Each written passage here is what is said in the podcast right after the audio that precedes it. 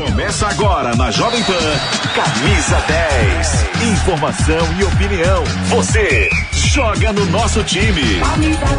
Oferecimento Paribate. Apostas esportivas. Eles jogam, você ganha.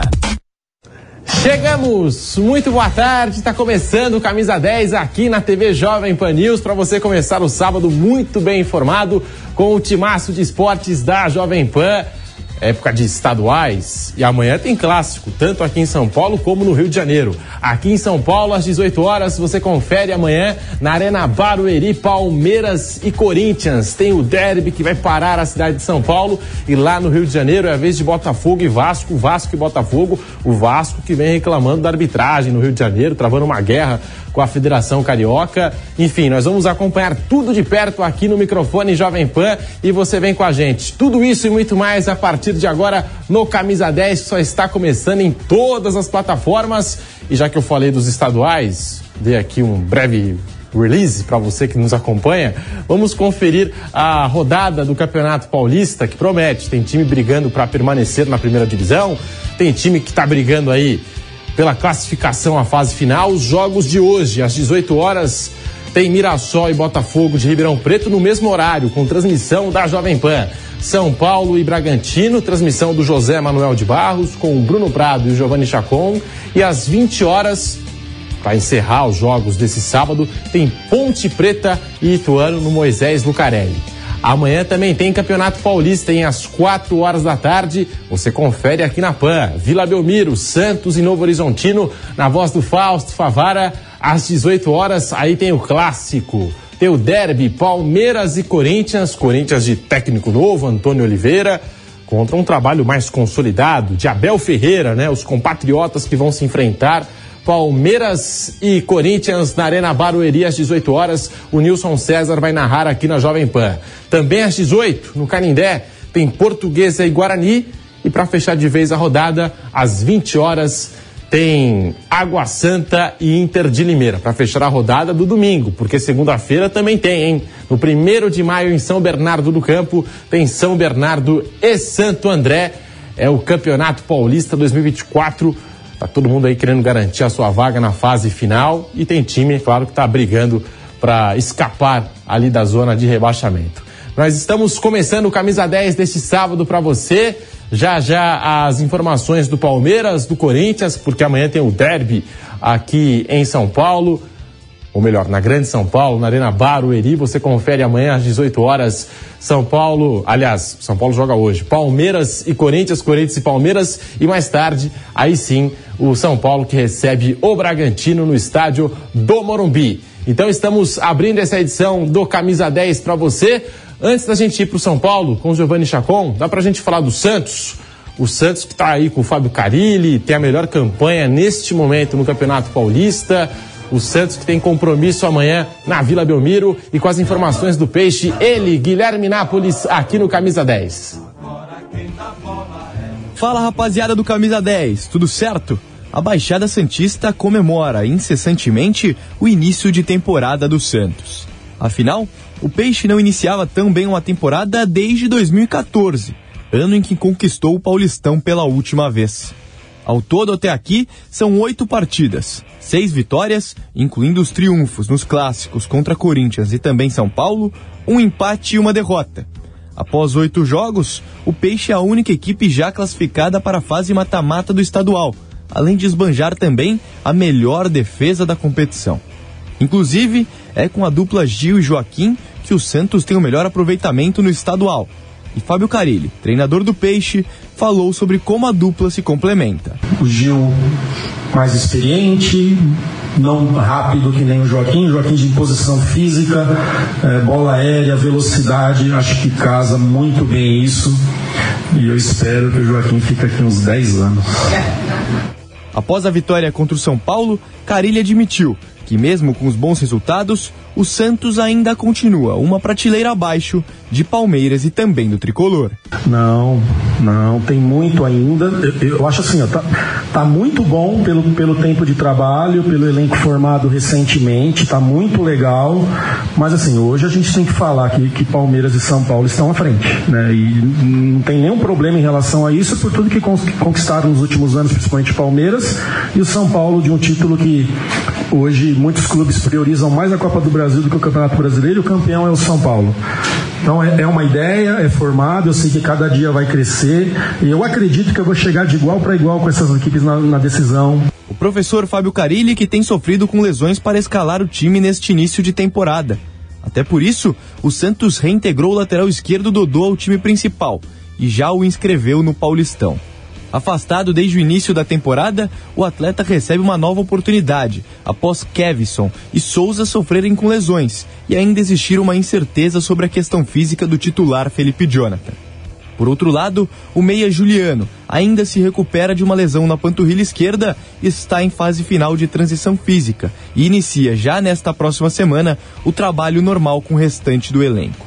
Agora, o próximo compromisso do Peixe é contra o Novo Horizontino, na Vila Belmiro, no próximo domingo. E o Alvinegro Praiano deve seguir com Romulo Lotério improvisado na armação da equipe.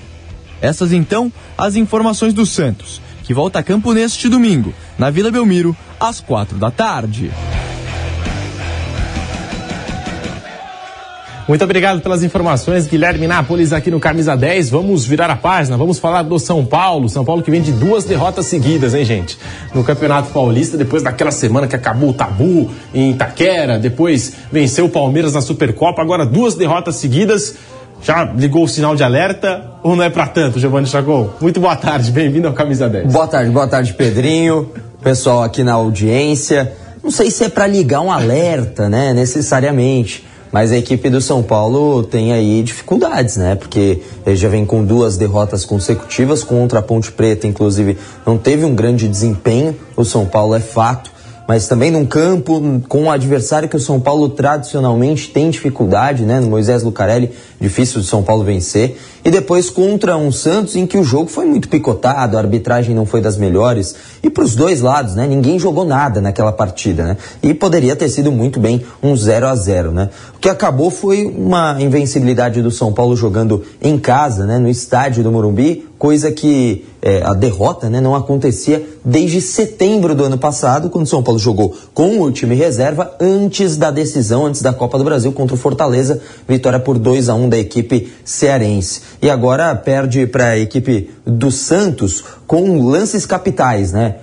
Primeiro, o pênalti, né, que foi marcado a favor da equipe do Santos. Muita discussão sobre esse lance, né, se teria sido ou não é, o pênalti. É, e depois o gol anulado do Eric. Né? O, gol, o gol anulado foi muito bem anulado, isso é fato. Né? Teve um outro gol, esse que está na imagem, né? para quem está nos acompanhando aqui na TV, também está acompanhando no YouTube, bem anulado o gol do Luciano, depois do Eric também com a mão. Mas o pênalti né, é, é o que causa discussão, porque não é um lance claro para que o VAR chame atenção. E isso é uma, uma coisa que o Brasil utiliza muito. Assim, o VAR chama para qualquer lance. E na teoria não era para ser feito dessa forma. Não é um erro crasso, não é um erro absurdo. Não é que teve violência no lance. Não, foi um lance muito é, debatido. Inclusive, alguns acham que foi, outros não. Quando gera essa dúvida, é aquele lance interpretativo e que não deveria ser utilizado o VAR. Enfim, reclamações de um lado, elogios do outro. São Paulo agora vira chave e nessa, neste sábado, novamente no estádio do Morumbi, novamente com uma boa presença do público, né? Contra o Santos, mais de 45 mil torcedores, sete e meia da noite de um meio de semana, um público muito positivo pelo horário. Hoje, mais uma vez, devemos ter uma casa bem cheia no estádio do Morumbi para equipe do São Paulo contra o Bragantino. São Paulo que não terá lateral direito hoje, viu, Pedro Marques? Vai ter esse problema, porque o São Paulo está sem o, o Moreira, teve diagnosticado um problema no músculo reto femoral. O Rafinha continua fora e o Igor Vinícius ainda está em transição. Hoje na lateral direita, assim como foi contra o Santos. E jogou bem até, não comprometeu. Bobadilha deverá ser o lateral direito, Pedrinho. Improvisado, Bobadilha. Mais uma vez. Sobre a arbitragem, é aquela coisa, o São Paulo reclamando muito por aqui, lá no Rio, o Vasco também reclamando, emitindo nota, pedindo até um árbitro FIFA de fora do estado para apitar o clássico de amanhã contra o Botafogo. A verdade é uma só, a arbitragem é ruim no Brasil inteiro, não tem jeito. E né? você sabe o que, que é curioso? tá pedindo árbitro FIFA, né, Pedrinho? É. A Edna é FIFA. E é de fora do Rio. Eles querem a Edna por lá? Pode ser, pode ser uma solução, né? E, e no São Paulo, Chacon, você falou dessa dificuldade na lateral direita. O Igor Vinícius foi muito forçado ali, né? Jogou basicamente todos os jogos, tá com edema, como você citou. O, o Moreira. O Moreira. O Igor ainda tá, tá lesionado, tá? Ele, ele começou a temporada, ele voltou de lesão. O Igor teve uma lesão séria no começo da temporada passada, na segunda rodada contra o Palmeiras no Allianz Parque. Perdeu toda a temporada por dois problemas, teve que passar por procedimento cirúrgico. Volta no início dessa temporada e tem uma lesão já contra a Portuguesa, terceira, quarta rodada. Agora me fugiu o número correto. Mas é, ele já deixa o Rafinha vem com problemas já desde a temporada passada, sai no jogo contra o Palmeiras na Supercopa do Brasil. O Moreira vai assumir. Ele pega o jogo contra o Palmeiras, vai muito bem na Supercopa. Nos jogos seguintes também vai bem, mas tem uma lesão na sequência, né? É uma lesão que aconteceu no aquecimento desse jogo contra o Santos. Ele seria o titular. É um bom lateral, mas mais uma vez teve problema. Então, o, o São Paulo ele tem um lateral direito para falar que não tem nenhum, que é o Igor Felisberto de 16 anos. Mas o Carpini disse que não quer queimar etapas. Não pode jogar ele aos leões, É. porque numa. E, ele é muito promissor, viu? Numa que ele não vai bem, a torcida cai matando. Se bem que eu acho que o Campeonato Paulista talvez seja o momento certo, né, para apostar da sequência ou rodagem. É que, é que, Pedrinho, no São Paulo, pelo menos, isso o Rogério Ceni dizia muito, não, não com palavras assim abertamente, mas é o que a gente sabe, que o jogador ele tem que passar na visão dele, né? Sendo convocado e não utilizado, porque você tem 12 ali na relação. Claro que ele pode ser utilizado numa necessidade, ali numa urgência de momento, mas ele tem que ser convocado o ano todo e não entrar necessariamente. Para quê? Para entender como é que funciona a concentração, para entender como funciona o dia do jogo, né? Aquele que o pessoal lá na, lá na Europa chama do match day, né? Então toda a preparação, a concentração, é, a preleção, viver tudo isso para, quando entrar em campo pela primeira vez no outro ano, estar 100% com a cabeça dentro do jogo, entender como funciona, né? E ele falou, e ele mesmo fa falou internamente, o, o, o, o Rogério, que o Beraldo foi o cara que ele conseguiu dar o tempo. Porque em 2022 o Beraldo é convocado, mas assim, não aparece, treina com a equipe, mas não joga. Aí em 2023, Beraldo joga, estoura, é um monstro de zagueiro e aí é vendido da forma que é vendido por um valor extremamente alto, 20 milhões de euros pro PSG. Então, essa é uma coisa que o Carpini também vem utilizando, deve utilizar com o Igor. Deve ganhar espaço mais pra frente, eventualmente em um jogo ou outro, um jogo decisivo que tem, vai, por exemplo, no final de semana, na quarta, ele pode aparecer, não necessariamente como titular, mas saindo do banco de reservas para dar aquela rodagem num jogo teoricamente menos importante, mas eh, a ideia é de que tenha tempo para que o menino possa maturar. Então hoje, mais uma vez, o Bobadilha deve jogar como lateral e olha, surpreendentemente para mim, pelo menos, foi bem no jogo contra o Santos, não comprometeu. Ninguém foi bem de fato, né? Mas menos pior o Bobadilha estava lá na equipe de São Paulo. Giovanni Chacon, e a situação do Rames Rodrigues? Ah, tá Aí fora. Continua treinando no São Paulo, já rescindiu, não rescindiu? É, não tá assinado, né? Não colocou a tinta no papel, o que faz com que ele ainda seja jogador de São Paulo, né? Tem aquela última negociação, valores, o que vai pagar, o que vai deixar de pagar. Então, exatamente por ele ter contrato com a equipe de São Paulo, né? Ainda estar com a tinta no papel, o que vai acontecer? Ele vai continuar ali usando as dependências do clube, né? Ele pode usufruir das dependências do clube porque ele ainda faz parte é, da equipe contratualmente, né? Mas não fica no São Paulo, tanto que o São Paulo fechou a lista, né, de inscrição do Paulistão, deixou de fora também, além do Rames, o, o camisa número 8, antes número 8, né? O Luan, Luan tá de fora, não fica no São Paulo, também não será aproveitado pelo técnico Thiago Carpini. Inscreveu, o São Paulo inscreveu o Nestor e também o Ibali, o menino que era da base, agora também não tem mais idade para jogar competições eh, sub-20 e por isso mesmo eh, foi inscrito. Vamos ver se ele vai ganhar alguma oportunidade também, o senegalês Ibali, na lista A do São Paulo. Fechada agora para o Paulistão. Essa história do Rames Rodrigues já virou novela, Putz. mas eu acho que os dois devem é nem... ter obrigações contratuais. E não é nem me... novela mexicana, é novela colombiana, né? colombiana. E imagino, que para o jogador chegar assim, de uma hora para outra e falar, oh, não quero mais jogar no São Paulo, é porque deve ter alguma coisa aí por fora. Ele tem nome, tem mercado, Ramos Rodrigues. É, certamente. Falar de futebol turco, né? Futebol turco, ele pode voltar para a Europa, ele estava na Grécia, né? É, pode voltar a receber em euro, talvez, né? Esses é, mercados alternativos também, é, Oriente pode Médio, ir pra MLS, lá, Estados Unidos. Estados Unidos, né? É, Oriente Médio, ele já jogou no Catar, né? Jogou na Grécia. Na Turquia ele não receberia em, em euro, né? Que é uma vantagem, né? Uma grana legal. Né? Mas é um jogador de muita qualidade. O que acontece é que é um jogador que você precisa montar o esquema em volta dele, né?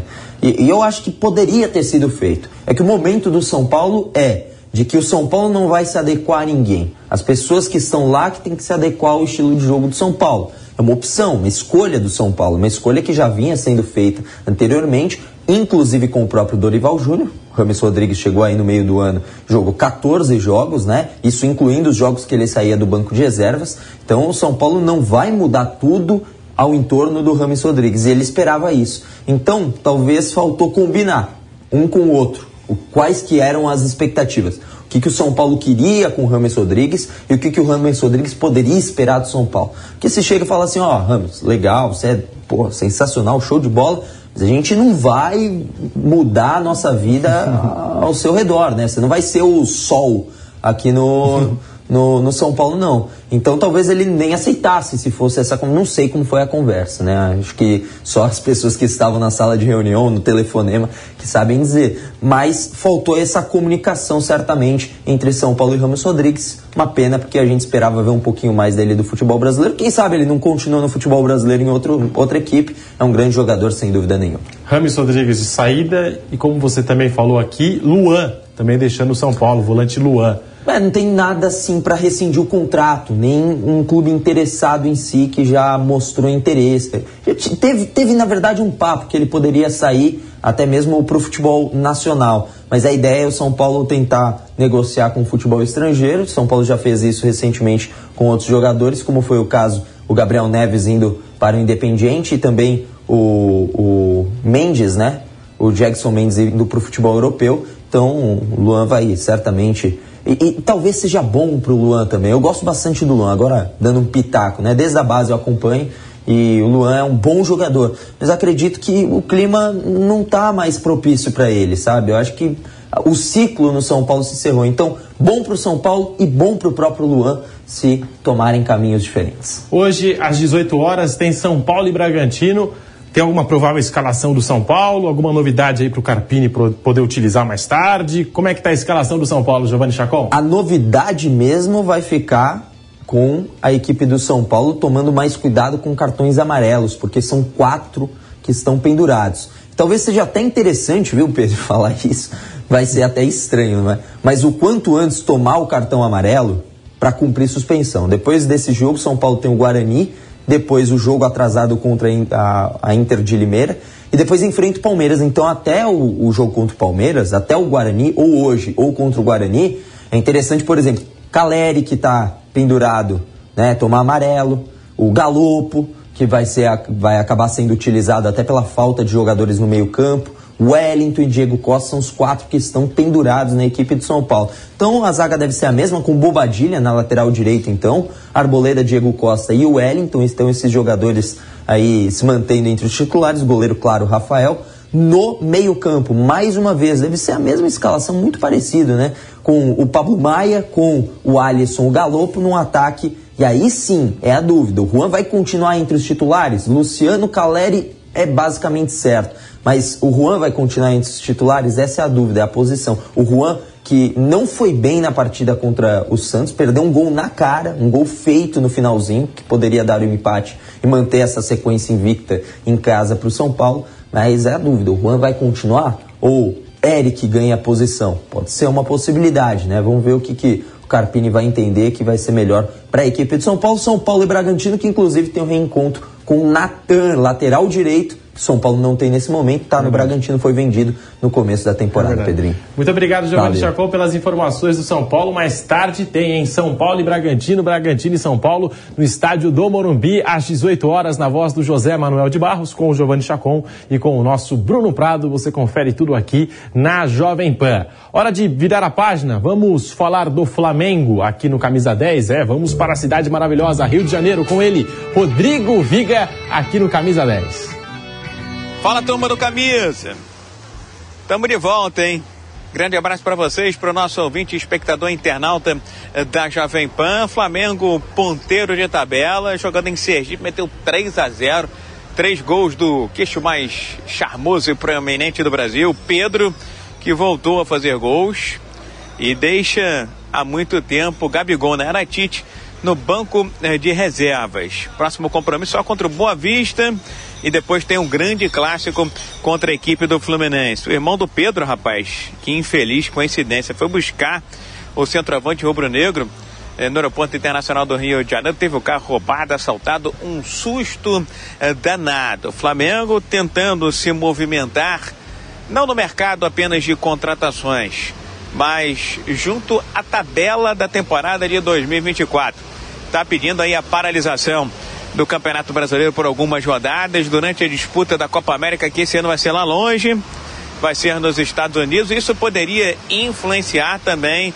na final da Copa do Brasil, que seria disputada, vamos dizer assim, excepcionalmente, depois do término eh, do Campeonato Brasileiro. O CBF recebeu essa demanda eh, do rubro-negro eh, carioca, que é o ponteiro da tabela, 18 pontos do Campeonato Carioca, é o líder à frente do Fluminense, que também tem 18 pontos. O Fluminense, é claro, está pensando no jogo contra a LDU eh, de Quito, no Equador, válido eh, pela Recopa eh, Sul-Americana. Técnico Fernando Diniz vem poupando no Campeonato Carioca os seus titulares, enxertam aqui ou acolá de olho nesse que pode ser o primeiro eh, título tricolor das Laranjeiras na temporada de 2024. A grande preocupação do Fluminense é com relação a Keno. O atacante está com dores no calcanhar e aí não sabe se vai ou não poder jogar essa decisiva eh, contra a LDU, que é sempre um uma pedra no sapato, é sempre, desculpa aí o trocadilho, viu, Ken? Um calcanhar de Aquiles para clubes brasileiros. A rodada do final de semana marca também clássico entre dois gigantes. Clássico entre Botafogo e Vasco, Vasco e Botafogo. Botafogo está dentro do G4 se o campeonato terminasse hoje. Estaria na próxima fase do Campeonato Estadual do Rio de Janeiro, nos cruzamentos, para eh, os enfrentamentos diretos, enquanto que o Vasco da Gama na quinta posição está fora. Mas Nova Iguaçu, Botafogo e Vasco estão com uma pontuação muito próxima e dependendo do que acontecer nesse clássico, essa projeção, essa eh, perspectiva, pelo menos temporariamente, eh, pode mudar, rapaziada. Tamo junto, hein? Grande abraço, bom trabalho para vocês e bom programa. Viga, tamo junto, Rodrigo Viga tá de volta aqui a programação da Jovem Pan. Amanhã tem, no Rio de Janeiro, hein, o clássico Botafogo e Vasco, Vasco e Botafogo. E o Flamengo só volta a campo na terça-feira para enfrentar o Boa Vista. Muito obrigado, Rodrigo Viga. Agora, vamos falar do clássico aqui de São Paulo. Vamos falar de Palmeiras e Corinthians, Corinthians e Palmeiras. Começando pelo lado alviverde da história. Com ele, Pedro Henrique Sperber, aqui no Camisa 10. Se tem um clube no Brasil que hoje não tem um pingo de reclamações, bem, essa pergunta é difícil, mas eu tenho certeza que você deve estar pensando: esse clube é o Palmeiras. Vice-líder do Paulistão, única equipe sem perder ainda no campeonato, uma das únicas invictas no país inteiro. A maré é de sorte pelo lado alviverde. Até quem não estava em tão alta virou peça-chave desse verdão. Flaco Lopes em 2023 viveu a sombra de Rony, Breno Lopes, Hendrick e tantos outros atacantes. Atuou em 40 partidas, tendo começado apenas 12 jogos e fazendo 8 gols. Já neste ano, 7 jogos, 5 como titular e 5 gols marcados. Na última quinta-feira foi dele o gol da vitória sobre o São Bernardo fora de casa e que fez o Palmeiras ficar ainda mais próximo do Santos na tabela. Agora o Alviverde pode terminar a nona rodada do Campeonato Paulista na frente do Alvinegro Praiano. Basta o Peixe tropeçar na rodada e o Palmeiras vencer que o Verdão assume a liderança geral do Paulistão. E para ser líder, a equipe de Abel Ferreira precisará vencer o clássico contra o Corinthians, na Arena Barueri, neste domingo. E não será um clássico normal, não. Será mais um clássico entre portugueses no comando das equipes. Curiosamente, Palmeiras e Corinthians jogaram na Arena Barueri recentemente. Em 2022, com vitória do Palestra por 3 a 0. Na ocasião, dois portugueses, Abel Ferreira e Vitor Pereira, que comandava o timão, se encontraram no derby. Perguntado sobre enfrentar Antônio Oliveira, Abel nem quis fazer do jogo uma disputa de técnicos e reforçou que esse duelo será entre duas equipes. Sei que é um jogo importante, é um derby, é um jogo que está muita coisa em jogo, mas nós vamos preparar o que sempre fazemos: é olhar para os jogadores que temos, preparar a nossa equipa. Ainda que tenhamos menos um dia para preparar o jogo do que o nosso adversário, porque ele tem três dias e nós só temos dois. Um, e jogar é um, é um Palmeiras contra um Corinthians, um, não é o treinador a, B ou C. Já vos disse que os treinadores portugueses se respeitam muito. Nós aqui não temos tempo para estudar os treinadores, temos tempo para estudar as equipas.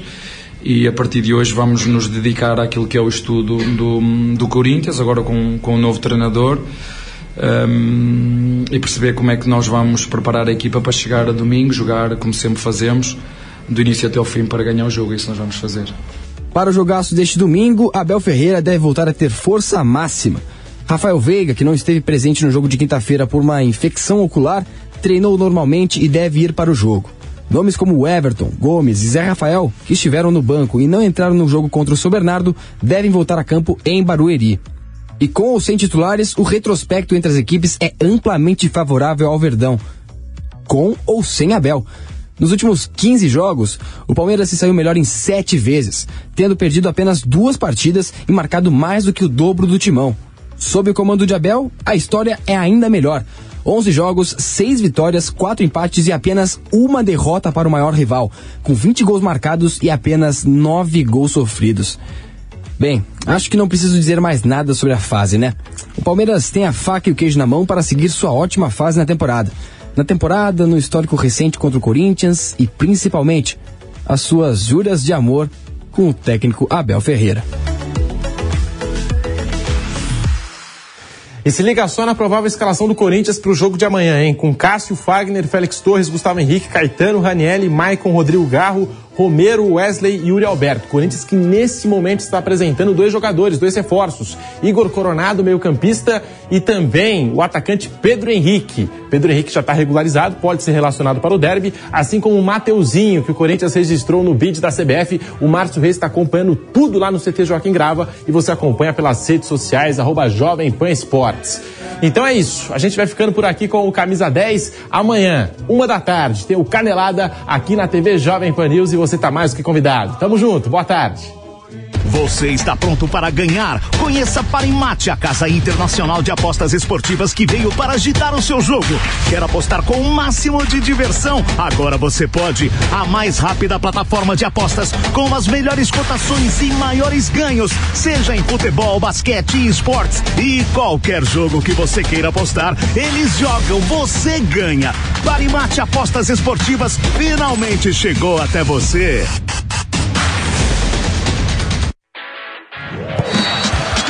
Camisa 10. Informação e opinião. Você joga no nosso time.